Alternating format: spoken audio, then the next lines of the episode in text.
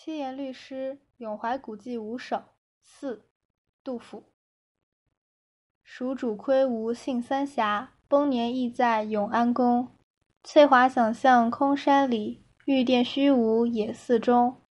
古庙山松潮水鹤，碎石浮蜡走村翁。武侯祠屋长陵静，一体君臣祭祀同。译文。蜀主刘备窥测东吴，来到三峡，死去那年也是死在永安宫。当年翠羽装饰的旌旗，只能在空山里想象；华丽的宫殿也空虚无人，遗址就在荒野寺庙中。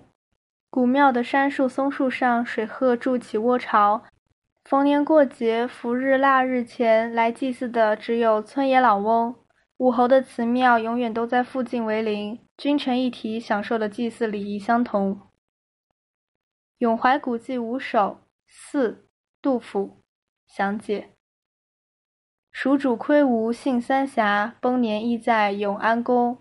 蜀主刘备窥测东吴，来到三峡，死去那年也是死在永安宫。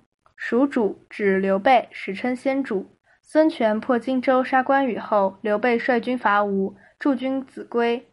张武二年被吴击败，退还于富县，并将于富改为永安。张武三年死于永安宫，这一联是追溯先主庙的由来。翠华想象空山里，当年翠羽装饰的旌旗只能在空山里想象。翠华天子的旌旗用翠羽装饰而成，这句是说刘备当年的仪仗早已灭迹，现在只能在空山里想象而已。玉殿虚无野寺中，华丽的宫殿也空虚无人，遗址就在荒野寺庙中。玉殿，刘备当年在永安建造的宫殿，后来改为卧龙寺。古庙山松巢水鹤，古庙的松树、杉树上，水鹤筑起窝巢。巢，巢穴用如动词，指栖息。水鹤，鹤是水鸟，故又称水鹤。抱朴子，对俗。千岁之鹤，随时而鸣，能登于木。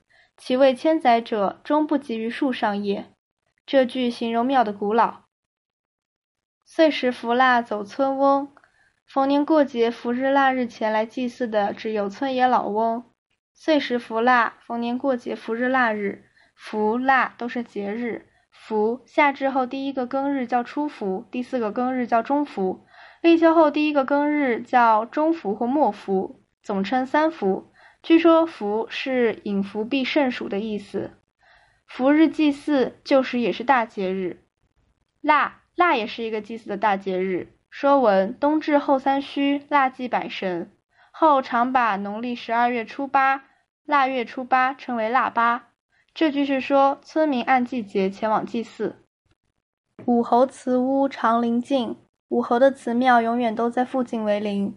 武侯诸葛亮死后谥为忠武，故称武侯。武侯祠在先主庙西。一体君臣祭祀同。君臣一体享受的祭祀礼仪相同，君为元首，臣为肱骨，所以说一体君臣。宫、中、翁、同押韵，东韵。